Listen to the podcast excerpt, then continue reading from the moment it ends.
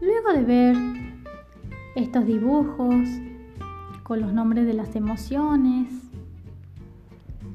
y aprender un poquito más sobre ellas, les propongo que hagamos una actividad.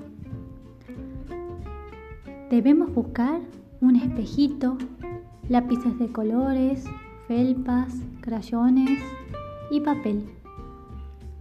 Podemos jugar con algún integrante de la familia. Invitemos a alguien más a jugar. La actividad consiste en que uno de los participantes tenga el espejito y el otro pueda nombrar alguna de estas emociones. Por ejemplo, la alegría. Tenemos que hacer una carita alegre frente al espejo y ver qué pasa con nuestra nariz, con nuestra boca, con nuestros ojos. Cuando sonreímos, ¿qué podemos ver en el espejito? Después, vamos a dibujar.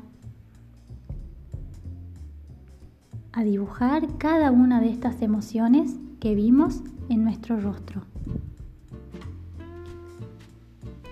Ustedes son muy, muy creativos. Adelante, sé que se van a divertir.